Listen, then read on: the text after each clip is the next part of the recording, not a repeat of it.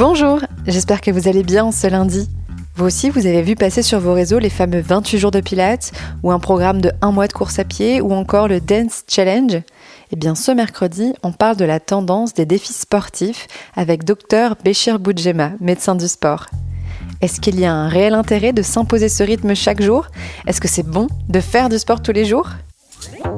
Soyons honnêtes, est-ce que a un réel intérêt pour la santé? Est-ce que c'est efficace de se lancer dans ce genre de défi? Bon, ce qui est important, c'est de faire de l'activité physique euh, déjà. Se lancer dans un défi, euh, c'est pas si simple euh, que ça. Un défi, c'est un objectif. Et un objectif se construit à partir d'un programme d'entraînement structuré, progressif, dans l'intensité et le volume.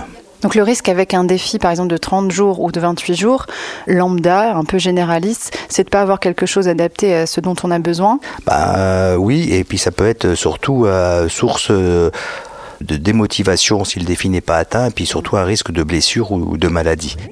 Pour écouter l'épisode en intégralité, rendez-vous mercredi. Bonne semaine